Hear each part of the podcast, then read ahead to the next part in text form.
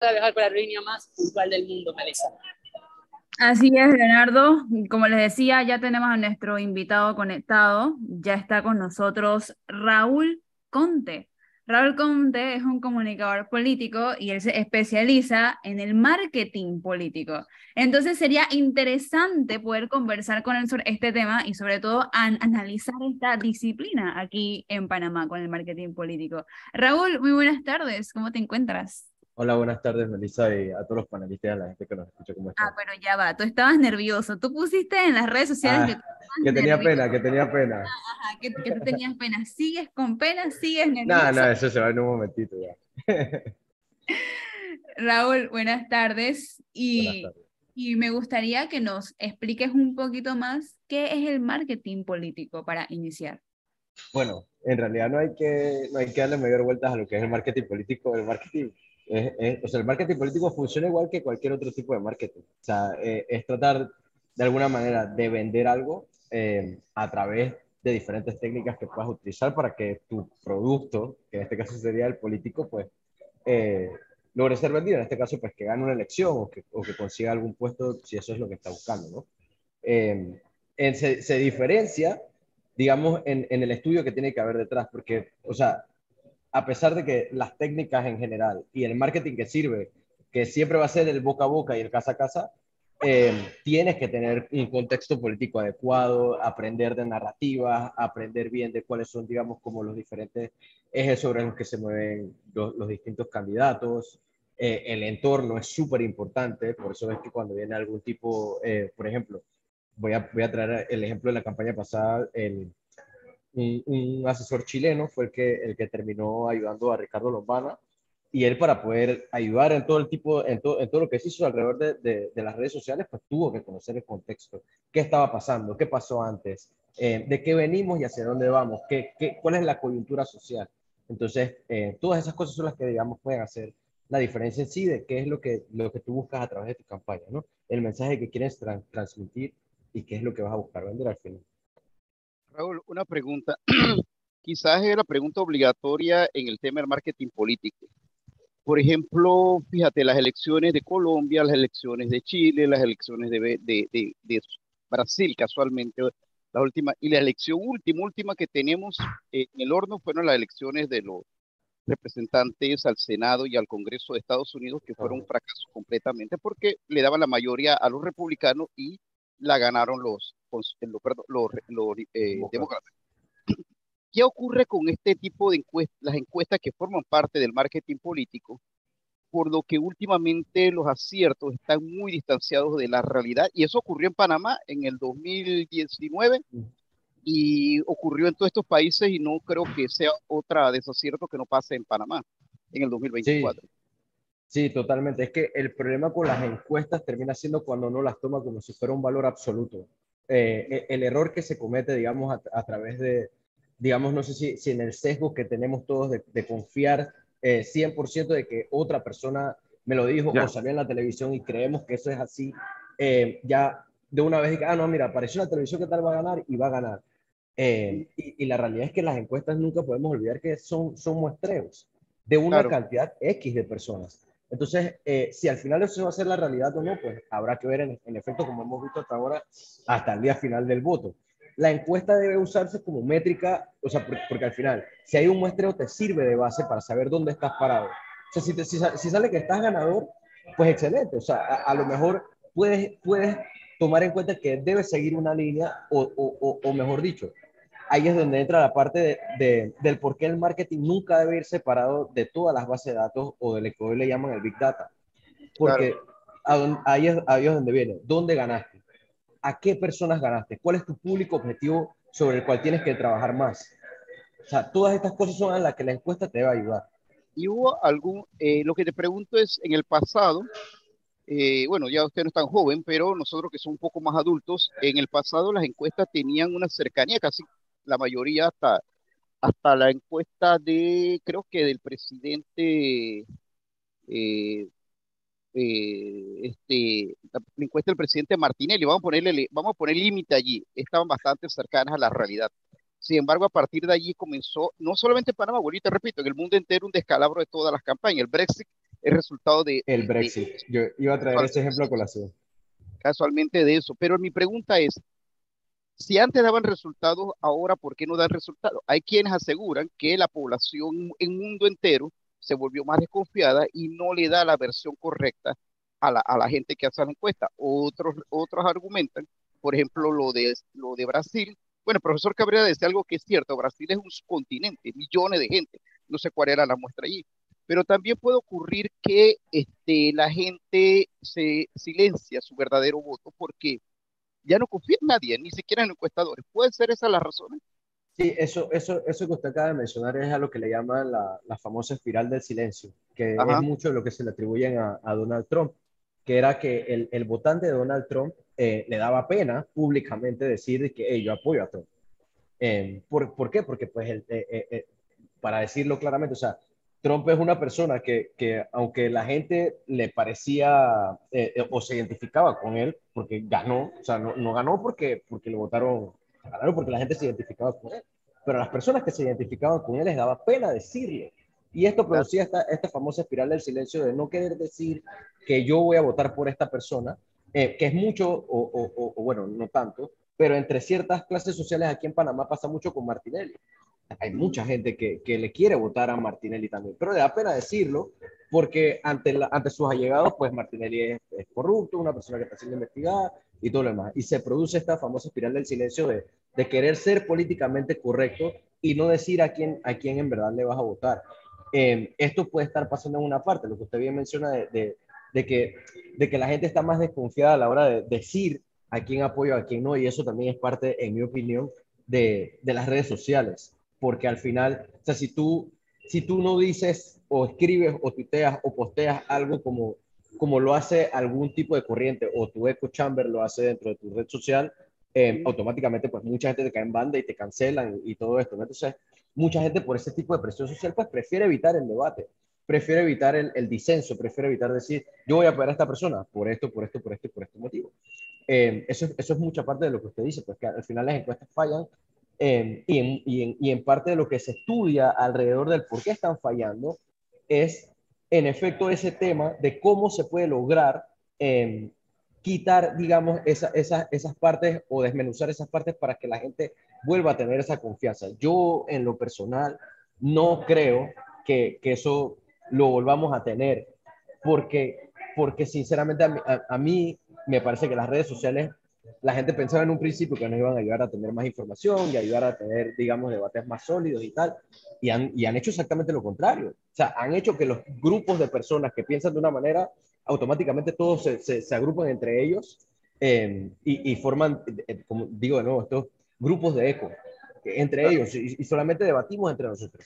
Entonces, mientras esto siga pasando, vamos a tener sociedades cada vez más fraccionadas, como, como en efecto ha venido pasando elección a elección, no solamente aquí, aquí en Latinoamérica, en Europa es cada vez peor también. O sea, en Europa ya no hablamos de, de centros derechas o de centros izquierdas, cada vez estamos más o Vox o, o, gente ya con perfiles un poco más comunistas. O sea, estas fracciones sociales responden a un clamor social.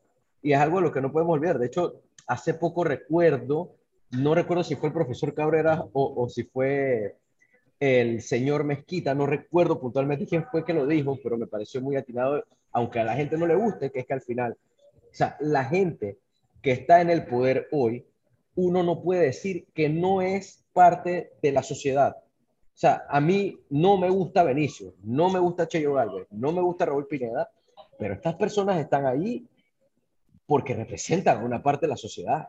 Claro. Y, y, en la medida que, que, más lo aceptemos, menos daño nos vamos a hacer, porque seguirlo negando... No... menos trauma vamos a tener. Exacto. Exacto. Ahora, tú sabes que, Raúl, eh, ¿cómo estás? Saludos. Hola, Omar. Saludos. ¿Qué tal? En, en este tema de, de, del marketing, en el marketing político, se hace el análisis del perfil del candidato, ¿no? Que, que y te voy a... Y, y, digo, tampoco vamos a, tampoco vamos a, regalar el trabajo, ¿no? Pero te, te, pongo el perfil del candidato. Ejemplo, eh, ¿qué candidato hay ahorita que puede ser Rómulo Rux? Ustedes agarran, se dicen, bueno, yo quiero que usted trabaje en el marketing político de Rómulo Rux. No. ¿Qué es lo, ¿Qué es lo primero que tiene que hacer? Eh, algo muy similar a lo que hizo la elección anterior, que es buscar a alguien que le contrarreste el carisma que no tiene. Eh, que fue lo que hizo buscando a, a, Luis Casís. A Luis Casís. Exactamente. Eh, ¿Por qué? Porque, o sea, claro, estas son cosas que a la gente a lo mejor les parecen tonterías, pero que son ciertas.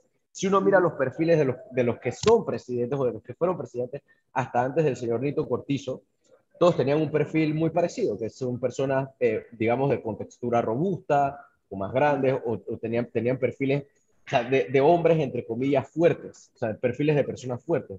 Rómulo Rux no tiene ese perfil, o sea, él, él, él parece una persona que no, o sea, no tiene, digamos, ese carisma. O sea, él, la necesidad, en mi opinión, la urgente de él era buscar a alguien que pudiera darle eso que él naturalmente no tiene. Y eso fue lo que buscó con, con el señor Casís. Y ahora, uno pudiera decir si le salió mal o le salió bien. En mi opinión, le salió, le, salió bien. Eh, digo, al final perdió por un punto. O sea, perdieron por, por, por nada de votos, casi por, por pocos puntos. 6 mil votos, perdieron por nada. Eh, dale, Orman. Sí, y, y, y, también hay otra, otra parte en el tema de, de, de, de las redes sociales eh, que han tomado mucha preponderancia en este tema de, en este tema político, en el tema del marketing político, en la parte digital, eh, se tiende a pensar, porque tú subes una foto de, de un candidato independiente que le gusta a la gente, y, y de pronto tú oyes todos los comentarios. Ejemplo, no es candidato, pero, pero eh, Juan Diego tiene mucha aceptación en redes sociales, ¿no? Y muchas veces, lo pongo ejemplo, pero muchas veces los candidatos, creo que eso fue algo que le pudo pasar, haber pasado a Lombana, que tenía mucha aceptación en redes sociales, pero al final hay otra población que no usa redes sociales. Y la gente te dice, las redes sociales no votan. O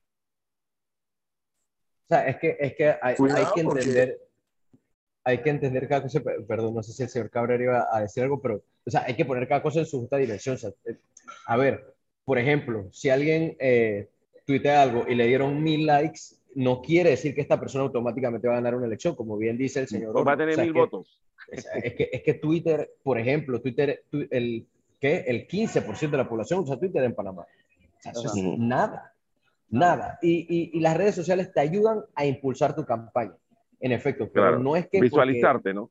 Exactamente. O sea, realmente la campaña de Lobana, a pesar de que perdió, fue muy buena. O sea, eh, muy buena no solamente a nivel de, de red social, sino porque al final, o sea, tú desbancaste a uno de los tres grandes sin tener su estructura política. O sea, realmente él, él pudo demostrar que las redes sociales sí son un arma poderosa para poder llegar al menos lejos de una elección. Porque con ella no ganas, ojo, ganas con estructura, ganas, eh, como bien usted dice, con, con gente en, en las diferentes partes del país donde las redes sociales no llegan.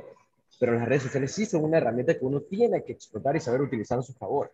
Eh, pero siempre, claro, tomando en cuenta que no es como que, ah, mira, hice un super post en Instagram y, ya por esto entonces gané una elección y solamente voy a dedicarme a hacer esto. O sea, eh, de nuevo, el marketing que sirve y lo que gana elecciones es el casa a casa, el boca a boca, y eso no ha cambiado nunca. Exacto. Una pregunta, eh, y tengo dos preguntas para ti. Mira, cuando hablamos de la encuesta, por ejemplo, eso me, genera, me, me ha generado mucha inquietud en los últimos tiempos, pero hay una encuesta que parece tener una cercanía al voto de la gente. Y fíjate, es una encuesta que se comenzó a hacer casualmente con el presidente Martinelli. La recuerdo claramente. Y en la encuesta, yo no sé si, Orman, tú participaste en el trabajo, Metcon se hizo en los diferentes departamentos eh, y, en grupos familiares, y en grupos amigos hacía. Es la encuesta esa en los trabajos. En, el teatro. En los amigos. Y parecía mentira.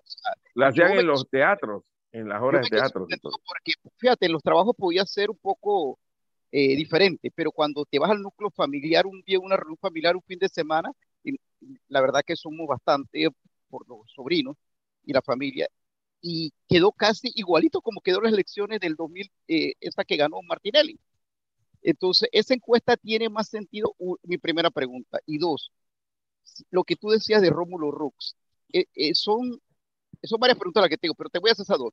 los candidatos, en tu experiencia en Panamá, o las figuras políticas que aspiran a, cargos de elección X, tienen esa capacidad de comprender que ya no es solamente, yo creo, en el boca a boca, en el saludo, en abrazar al, al pelito con moco, pero después te limpia la cara, yo creo todas esas cosas.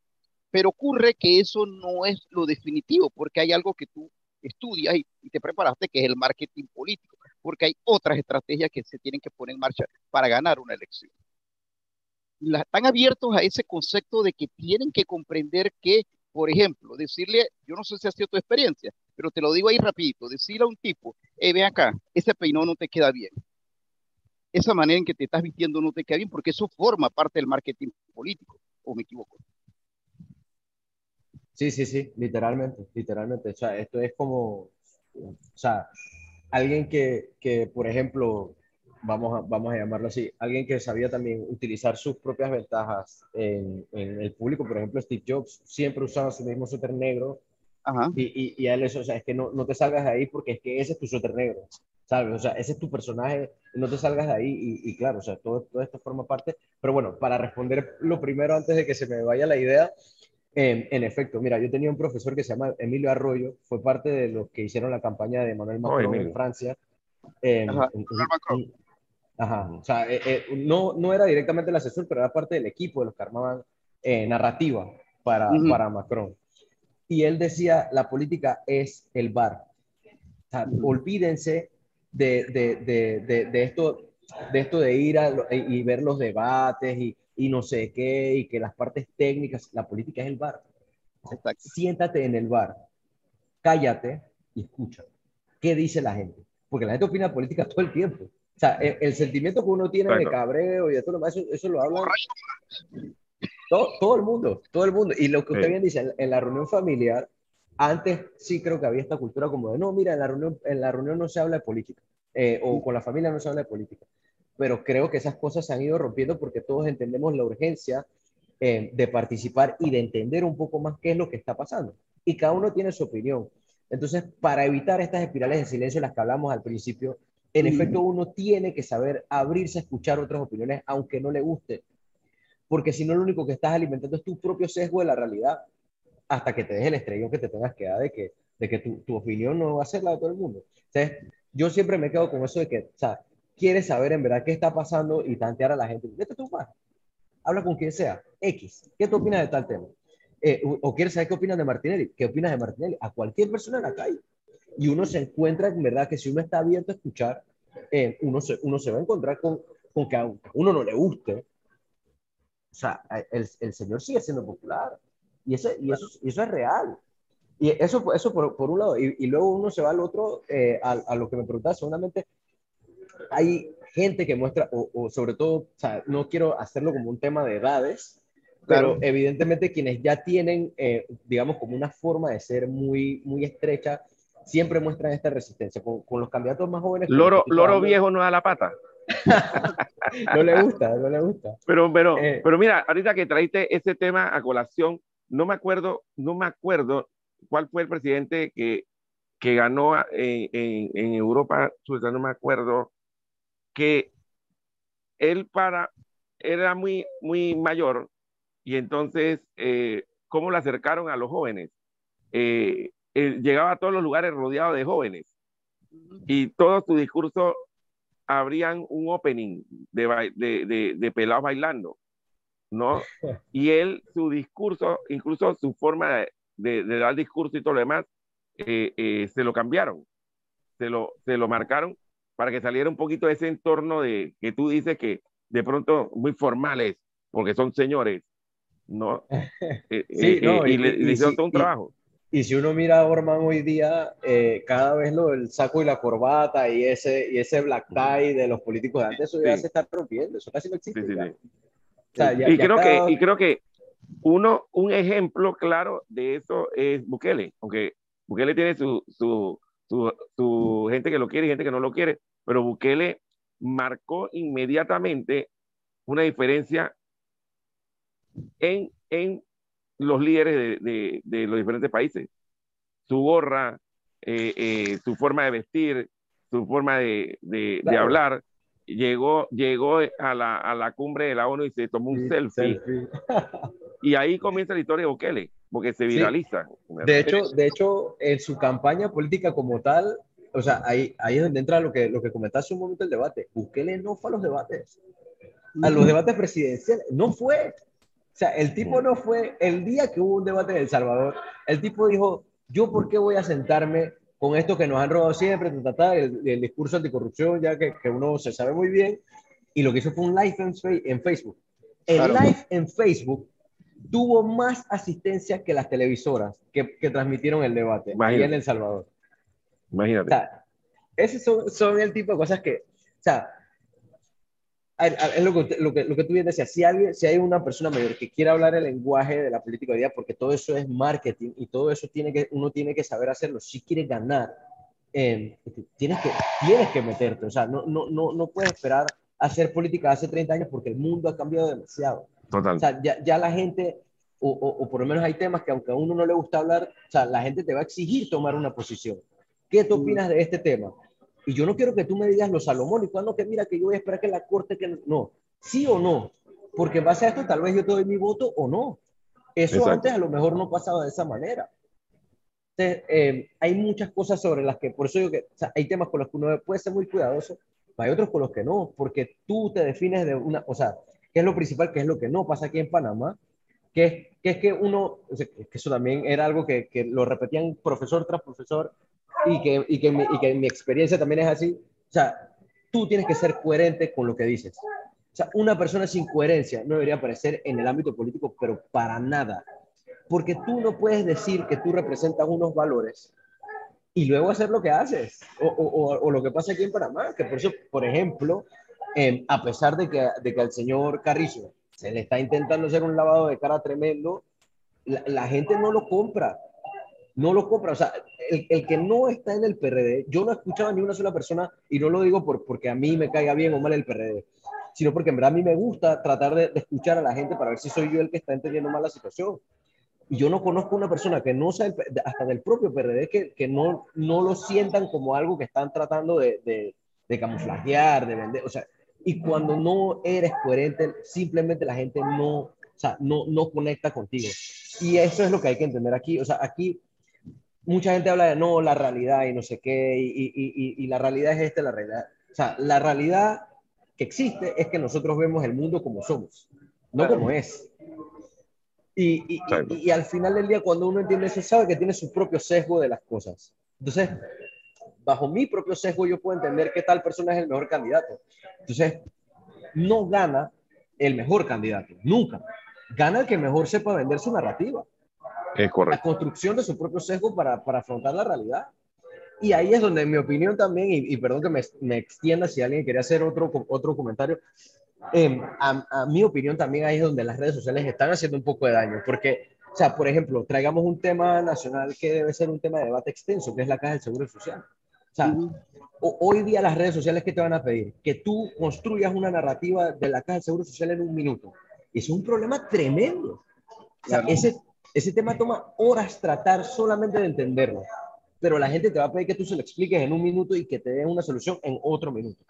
O sea, cada vez tenemos o sea, un montón de información, condensarla en un minuto, en un clip de cinco minutos para ver que se va a virar y todo lo demás, eso también nos está haciendo daño, porque está dañando los discursos.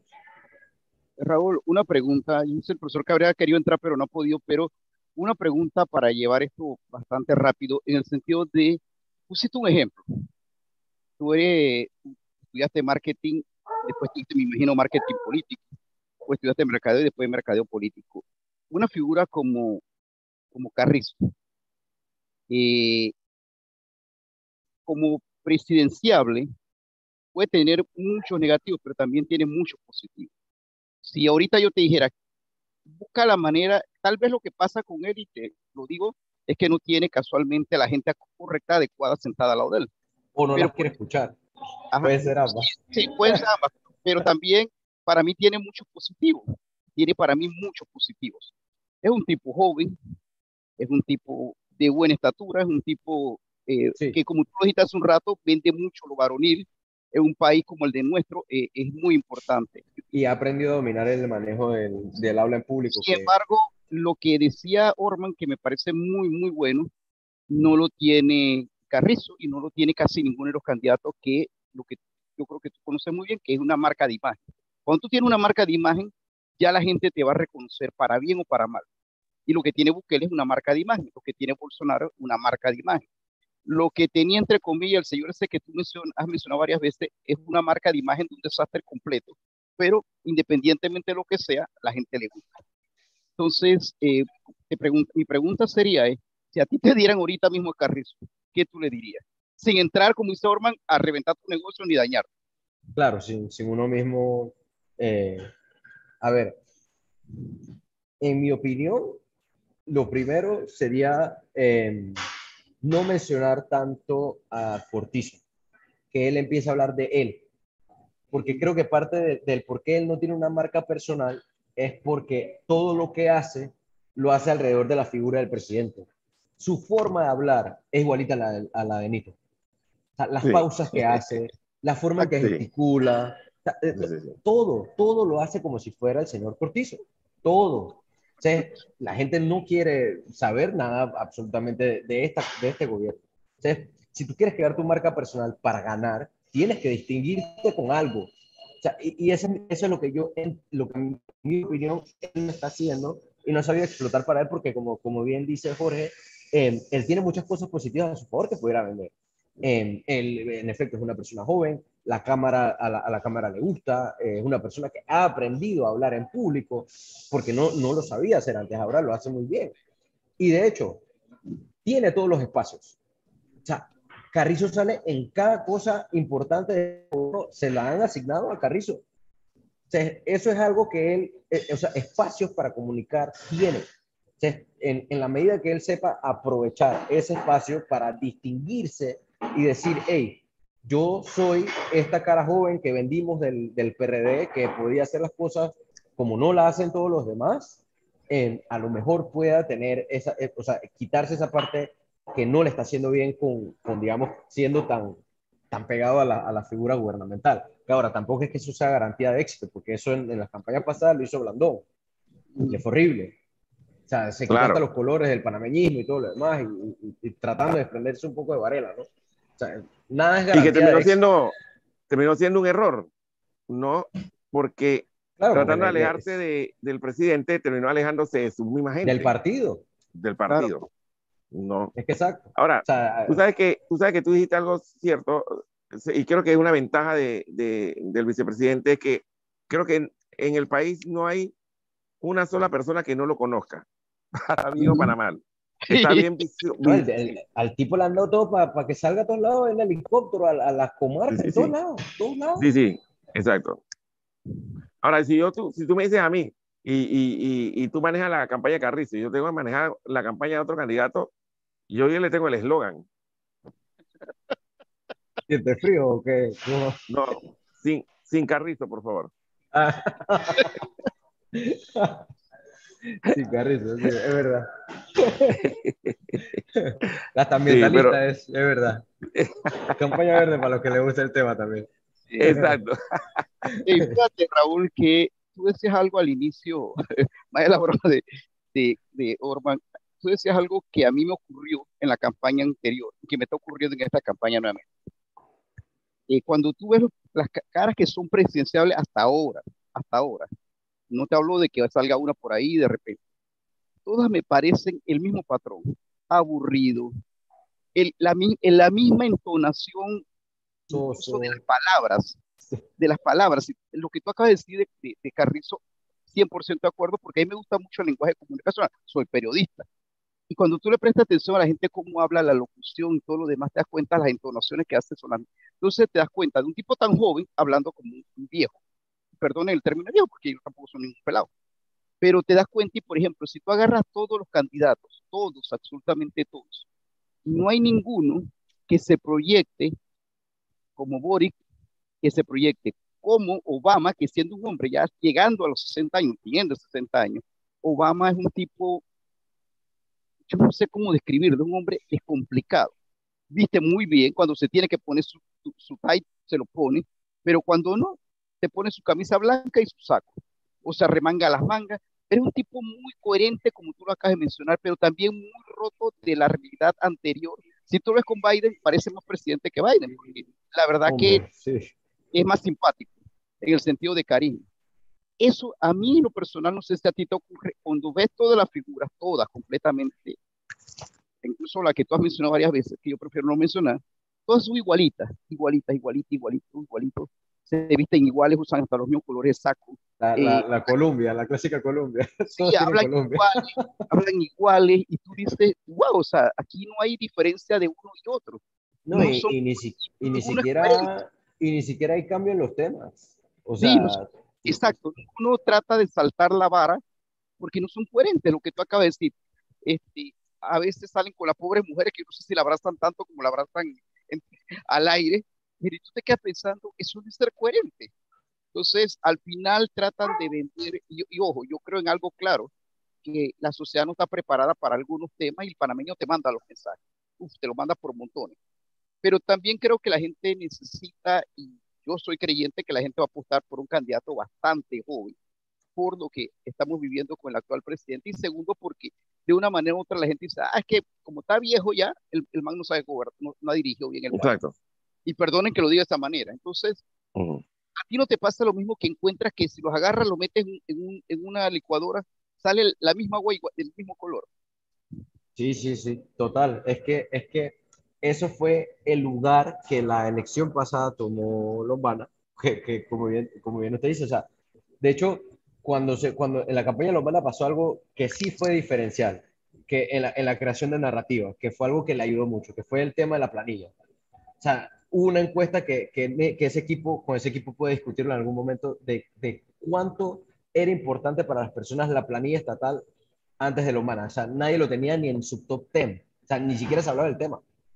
Luego de él, o sea, quedó en un top 5. O sea, la gente de la planilla estatal empezó en la planilla, oye, pero ¿por qué la planilla? Y, y, y coincidió con el tema que el Contralor la publicó y todo lo demás. Eso son cosas importantes que, o sea, e, eso es cambiar el tema, o sea, cambiar el discurso, meter algo nuevo en la gente, cambiar la dinámica de lo que se está haciendo. Eh, fue una, por eso, o sea, integralmente fue una campaña muy buena a nivel de redes sociales y como él, para venderse como alguien, como bien usted dice, alguien diferente, joven, todo lo demás, pero hoy Oye, a mí me pasa lo mismo, es que, o sea, yo prefiero ver cualquier cosa antes que, que, escucharlos hablar a cualquiera de ellos. O sea, lo hago porque, porque quiero, quiero entender su postura en diferentes temas y porque quiero saber qué están diciendo. Pero, pero no, no verdaderamente porque me interese lo que hablan. O sea, porque es que, es que ya, ya hasta uno sabe qué pueden decir, no, porque la corrupción y tal, y, y, durante estos 30 años, ay Dios, o sea, es, prácticamente el mismo discurso. Y el otro es que no, que el ataque político, porque van como un camión ya, o sea, ya, uno, uno puede tener la impresión de que o sea, la gente está pidiendo un, un 4x4 y esta gente todavía sigue a caballo. Porque, porque es literalmente el, mismo tipo de discurso. Déjame, déjame decirte algo allí, Raúl, que creo que vale la pena que, que lo registres. Eh, ni en dictadura, ni en democracia. En Panamá, no te puedo hablar por otros países porque en otros países no he estado involucrado en campañas presidenciales, pero ni en democracia ni en dictadura, en Panamá ningún candidato, obviamente hay que hacer la excepción de la coyuntura de Endara por razones que no vale la pena ni explicar, se explica solo, pero ningún candidato tenía una definición temprana de, un posible triunfo en virtud de, de la estrategia y en virtud de, la publicidad. Eh, todas las candidaturas presidenciales se han definido durante la campaña, no antes. No antes, créeme. Eso con nombre y apellido lo podemos ver uno a uno. Incluso con candidaturas que se percibían fuertes desde un inicio, como la de... ¿Te puedo decir?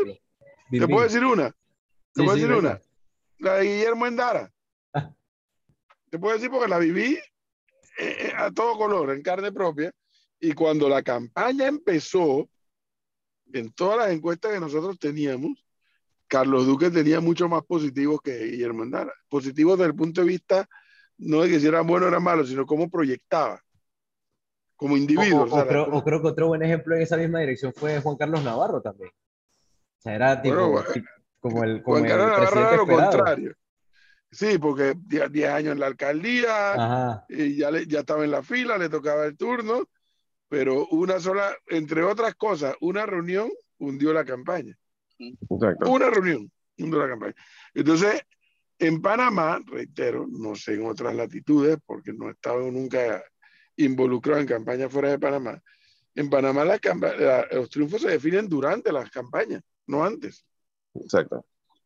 Sí, sí. Y mira que ahora, antes eran seis meses de campaña, ahora son cuatro. No, y ahora, por ejemplo, por ejemplo, ahora que vengan las, diferentes primarias y tal, los, por ejemplo, los candidatos independientes tienen, o sea, dentro de todas las desventajas que tienen, tienen la ventaja de que pueden estar en campaña desde ahora.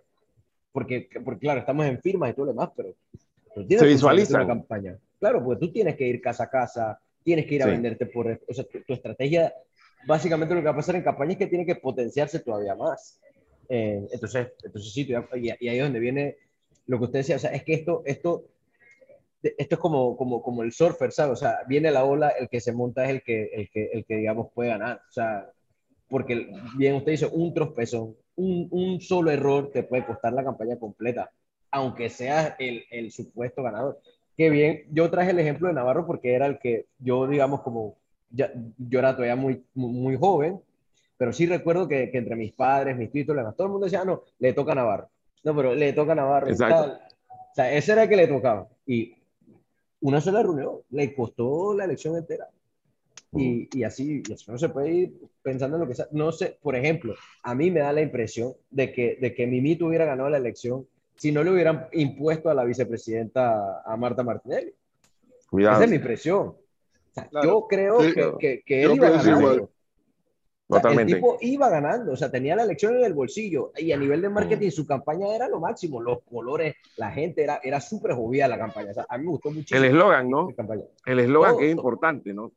Sí, todo, pero, todo. O sea. Pero Raúl, en esa campaña no me gusta mostrar, mezclar temas de mercadeo con temas de encuesta, porque son dos temas diferentes. Claro. Pero, pero tienes que reconocer que en esa campaña, en donde Mimito evidentemente partió con pie derecho y, y con el pie derecho a, punto de, de, romper una tradición de que el que está en gobierno no gana. Y el único, llegó un punto de la campaña, cuando todavía creo que la campaña iba por, apenas por la mitad, un poquito más de la mitad tal vez, y llegó un punto en que tanto Navarro como, como José Domingo Arias se estancaron en, en, en la intención de voto. Mientras que Varela, un punto, dos puntos, tres puntos. Un punto, dos puntos, tres puntos. Era el único que subía. Poco, poquito, pero era el único que subía. Mientras que los otros dos se estancaron. Algo pasó en ambas campañas. Bueno, ya sabemos en la de Navarro una de las cosas que pasó. Pero en el otro caso, yo creo igual que tú que el, tema de la candidata a vicepresidente fue un fardo, lo acabó. un, un ancla. Total, fue un ancla. Sí, sí, sí. Pero a pesar de ello, su, su, su, fortaleza en el primer puesto de la, de la intención de voto seguía estando presente. Yo, claro, pero, en un momento en que se estancó todo. Ahí también funciona, ahí también funciona en el tema este de, de, de estas campañas que, que, arrancan desde muy temprano, el candidato eh, eh, marcando, marcando en la encuesta siempre de primero. Ahí pasa lo que pasa en esta carrera de 200 metros. O sea, el tipo, el, el, el, el, el favorito se va guardando y, y, ya cuando faltan, son 200 metros, faltan los últimos 100 metros, el man le mete toda la máquina y, y, y viene de, de, atrás hacia adelante. Acá lo, lo, que pasa es que cuando ya tú estás arriba, si no te mantienes, lo que viene es caída libre. Exacto. también, y, yo, yo recuerdo bien esa elección porque yo era, yo, yo creo que esa fue la primera en la que pude votar, de hecho. Y me acuerdo que entre mi círculo, porque nosotros teníamos como 18, 19 años en ese entonces, eh, pasaba igual. O sea, mucha gente estaba con, con Mimito hasta que puso a la vicepresidenta. Y en mi opinión, ese fue el factor diferencial con la gente joven. O sea, la gente tiró de que, bueno, no quiero Navarro por, por, por, este, por esto que pasó. No quiero, no quiero más Martinelli. Bueno, ¿quién es por ahí y, y, y, el, y, la campaña Varela dio un giro más o menos mejor cuando, cuando empezó, como bien decía Jorge hace un minuto, a, a, abrazar más a la esposa y todo lo demás. De hecho, mucha gente entendida dice que, que al final esa campaña la termina ganando Lorena, no tanto, no tanto él. Totalmente de acuerdo. Totalmente de acuerdo. Yo estaba en ese momento en un canal cuando le entrevistaron y le dio los votos suficientes para ganar. Pero, yo recuerdo esa Pero yo te voy a contar algo, Jorge Luis, que tú debes saber. que tú, eh, Jorge, tú debes saberlo porque tú estabas ahí eh, en la campaña de en la campaña de Mirella. Ajá. y siempre se le atribuyó, y, y yo siempre dije, la, Mirella ganó la campaña gracias a Aldo Rivera con el último reportaje de muy sensible de, de estos colaboradores o estos activistas que fallecen viajando en, en, una lancha que iban hacia otro hacia otro Veragua, eso fue en Veragua. Exactamente. Y yo siempre me acuerdo, y yo digo, el final del reportaje tan emotivo, donde se veía el mar y, se, y comenzaban a salir los nombres de, de estos activistas, y, y, y, terminaba Mireya llorando, ojo, y llorando en serio. O sea, porque le afectó bastante. Eso sensibilizó a la gente. Y yo me acuerdo, yo, yo, creo que tú todavía estabas ahí en el canal. Y además porque ella es una figura que es muy dada a dejarse guiar. Mireya es una figura que es tal vez porque es mujer, las mujeres son más dadas a dejarse guiar fácilmente, pero fíjate que Preséntame una, preséntame una, esa es la que sean guiar, preséntame una. en otro plano. Este, eh, que, que, cuando hablaban de, el profesor Cabrera ponía a Mimito. Para mí Mimito es uno de los peores candidatos que había, peores. Sin embargo, lo que yo creo que ahí comienza el negocio de Raúl. Fue una, un hombre que no tenía nada y el marketing lo hizo candidato. Lo hizo todo, todo, todo. O sea, el, candidato. El tipo, el tipo en verdad él quería recuperar espacio, ya la gente se olvidó de mito. Sí, lo que pasa es que tú, tú buscas imagen, imagen, el candidato puede tener una buena imagen y no tiene un buen discurso. O puede tener un buen discurso y, no tiene una buena imagen. Él en realidad no tenía una buena imagen. O sea, él no la tenía. Pero el tipo parecía un presidente. O sea, él, en verdad, eh, es como bien dice Jorge, o sea, la mejor campaña que había era la de Mimito. O sea, un campañón. O sea, el tipo en verdad se daba todas las de ganar. Aparte del billetain que había, como dice el profe, el billetain detrás de esa campaña. Ah, sí, pero eso, es otra historia, ¿no?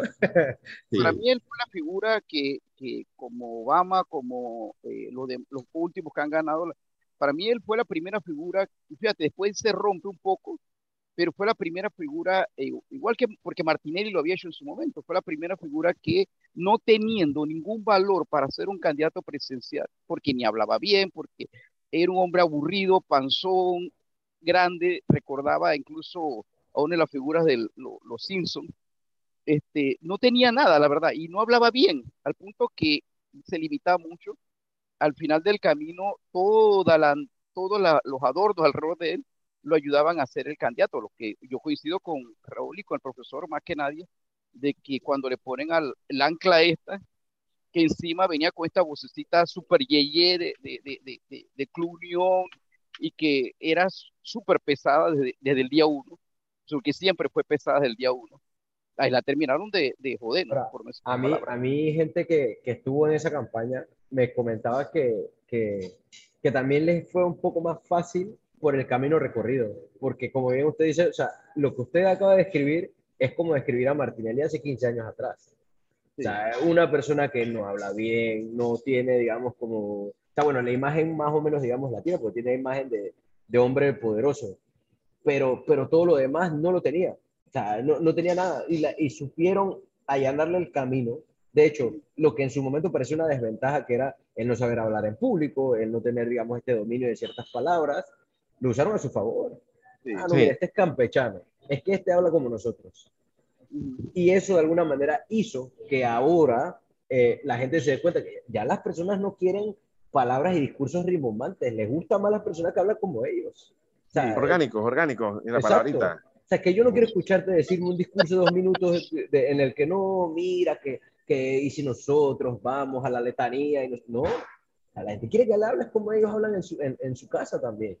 Eh, quieren saber que estás, si estás harto o, o, y claro, ahí es donde uno debe saber jugar con cada uno con sus diferentes cartas, ¿no? Si tienes el don de la palabra, úsalo, pero si no lo tienes, no, te, no, no finjas que lo tienes, porque quedas peor.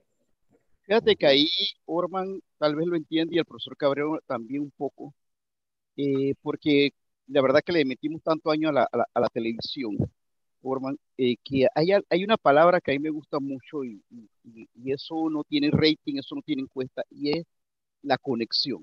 Yo siento que gran parte de lo que ocurre con los, los, candidatos de hoy, del pasado, porque vuelvo y te digo, yo creo que no tienen conexión, como tú dices, o sea, los discursos de, de, de, de Nito, y son discursos que, con tanta retórica, pero tanta retórica, que, que, te quedas pensando que, que se fumó ese que escribió ese discurso. Y, y ahora, no es que la retórica sea mala. No te habla en concreto, no te habla de lo real, o sea, te habla de, de, como, como si estuvieran escribiendo un, una oratoria para un concursante del Cable and Wireless. Exacto, que es lo que, que pues, a mí me gustó mucho lo que, o sea, usted traía a Obama. Eh, de hecho, hay un libro muy bueno ahorita que, de, que se llama De Cicerón a Obama, haciendo la comparación entre lo que es un gran orador del pasado y el que sería el gran referente de hoy día, porque la, la realidad es que Obama a la hora de dar un discurso es un fenómeno. o sea, el, el, tipo es de estudio. En cada cosa que dice, cómo se para, cómo habla, o sea, en la entonación que usa, las palabras que usa, todo es un genio. Es un genio. Sea, eh, lo que usted dice, por, por, ejemplo, Obama es un, una buena forma de darte cuenta de que tú sí puedes ser un buen orador y usar palabras que a lo mejor no sean tan digamos, la palabra chabacana, por decir algo, a lo mejor no tan terrenal, y que la gente conecte contigo. Y que conecte. sí, porque, porque la gente... Amigable, un léxico amigable. Sí, sí, porque la gente sigue buscando también una persona que, que, que o sea, yo quiero que tú me digas lo que yo quiero escuchar, o sea, todos pueden saber lo que la gente quiere escuchar. Eh, la gente no quiere más corrupción, no quiere más esto, no quiere más lo otro, pero la forma en que le dicen siempre va a marcar la diferencia. Y, y, definitivamente, si uno escucha eh, los discursos de Nito lleno de la, la, flor, de la esperanza, y me la encontré, y, la vez pasada, mira que caminé y vi la luz blanca y me iluminó. Hermano, a nadie le interesa nada de eso. Eh, y, y, lo peor no solamente lo que dice, sino la forma en que lo está diciendo, porque es súper aburrido. Entonces, o sea, en lugar de ir más hacia Obama, como bien decía Jorge, los candidatos aquí todos se parecen a Biden. es, que, es que son tan aburridos como él a la hora de, de, de, emanar un discurso. Porque no, no, no, no, o sea, yo no sé, la verdad no lo sé, no sé si es que o no les da o simplemente no quieren escuchar a las personas que les dicen, porque, porque aquí, también hay una, aquí también hay un tema, que es que a muchos de ellos no les gusta, que los, no les gusta las críticas. Eh, o sea, el, el, ego está tan arriba, pero tan arriba que cuando uno les dice, estás haciendo esto mal, esto por favor no lo digas más, piensa que te estás metiendo con él directamente. Entonces, hay mucha costumbre de rodearse de gente que te diga lo que tú quieres oír. Y así no se gana. Porque, porque la realidad es que si tú eres un candidato en este, en este terreno tan minado de hoy día de la política panameña, tú tienes que escuchar cosas que a lo mejor no te van a gustar escuchar. O sea, eres malo aquí y eso no quiere decir que perdiste, pero eres malo aquí, hay que trabajar sobre esto. Raúl. Muy interesante. Bueno, pues al final yo les tengo muy malas noticias a todos ustedes. Ese candidato ideal del no sé quién de ustedes mencionó, no va a aparecer. Los candidatos, los candidatos van a ser lo que ustedes están oyendo por ahí. Ya esa figura nueva no va a aparecer porque ya por libre postulación no va a aparecer, porque ya no hay nadie más puede meterse a recoger firmas más allá de lo que están. Y por el lado de los partidos, salvo que un partido aquí se vuelva loco y dice, vamos a postular a alguien de afuera, cosa que usualmente eso no ocurre en este país, tampoco se hagan ilusión. Así que la gente tendrá que escoger entre los que están allí. Sí, yo estoy de acuerdo. Raúl, sopa de costilla, el menú es sopa de costilla, sancocho y sopa de pata. Dale, escoge esos tres. Y siga afeitar la patita. escoge de esos tres. Sí, no, de acuerdo, de acuerdo, señor. O sea, es que, eh, y es un poco también lo que decía el señor Jorge, que es que, o sea, a falta de ninguno, vamos a terminar como siempre escogiendo al que nos parezca el menos malo o al que a la gente al final le parezca. La, Raúl, la ventaja de esto Tienes que escoger entre los que están allí. Exacto. Raúl, la ventaja de estos candidatos es que vas a tener trabajo. Ojalá, bueno, yo, yo personalmente, eh, y no porque me crea la persona más moralista del mundo, porque no, no lo soy, yo, yo, yo no, no, no, he trabajado con personas en las que yo no, o sea, yo no puedo... Claro. No, no, no me da, o sea, ya lo intenté y no, no me salió. O sea, no me salió porque yo estoy viendo lo que haces. ¿sabes? O sea, y, y, de alguna manera me sentí como que yo, yo estoy ayudando a una persona que le está haciendo daño al país a ganar, no puedo. Te, sentiste como el abogado que defiende al, al ladrón. Sí, hombre, y, y, no, no, yo personalmente no pude, y por eso digo, no me quiero tirar ahora del moralista y todo lo demás, porque no es la idea. Bueno, pero si ya dijiste ladrón, ya yo sé quién es.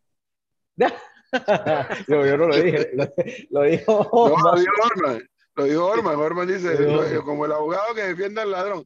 Ay, ya yo sé no, quién es, es que, es que no, no, no, me, no me dio, no, la verdad no me dio, porque, porque y más porque o sea, yo soy una persona que ante ese tipo de cosas tengo una postura muy contundente. ¿Te imaginas? Pero para, que te, para que estés claro, Raúl, el tema no es que seas moralista o no. Lo que tú estás describiendo es tener una ética en la profesión. Exacto, claro. mi ética me indica que yo no puedo ayudar, no puedo asesorar a una persona con una serie de valores. no esa es mi ética, ya listo.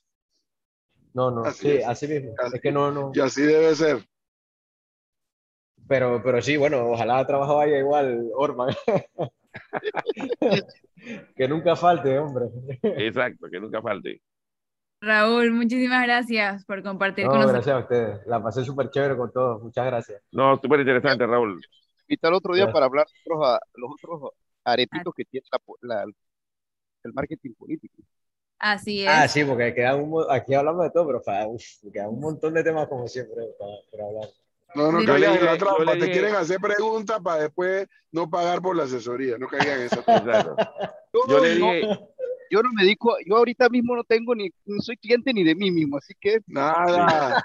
Después sale Orman apoyado y que mira, hazlo de esta manera. Sale él, Jorge Luis, no, mira, con otro candidato. Y cada uno se amarra en base a lo que tuviste en la entrevista. Yo le dije. No, caiga en esa trampa. Yo soy peor, a, peor que Raúl, donde no me hace caso, voy para adelante le voy a hacer, yo le dije, al profe, al profe que sabe, al final dice, dice que el, diablo sea más por viejo que por diablo, ¿no? Él es el que él vaina.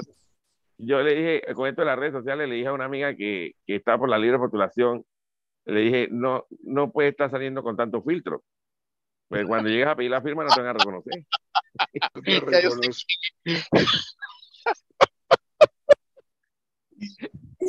no, pero eso, eso, eso está harto estudiado, Orman. Había una persona muy conocida aquí en Panamá, y entonces su foto de campaña, cuando se fue a tomar la foto de campaña, se, hizo este blower, se hizo este blower espectacular. Hombre, le hicieron, pues no se lo hizo, le hicieron este. Y yo con mucha pena, yo era mucho más joven, y yo digo, oye, te tengo que decir algo. ¿Tú quieres que la gente vote por ti o que no voten por ti? Dice, ¿por qué me dices eso? Que este no eres tú no eres tú. no eres, no eres el man de la foto. Tú tienes que pelo cuscús. Tú tienes pelo cuscús. Sacó tu pelo cuscús.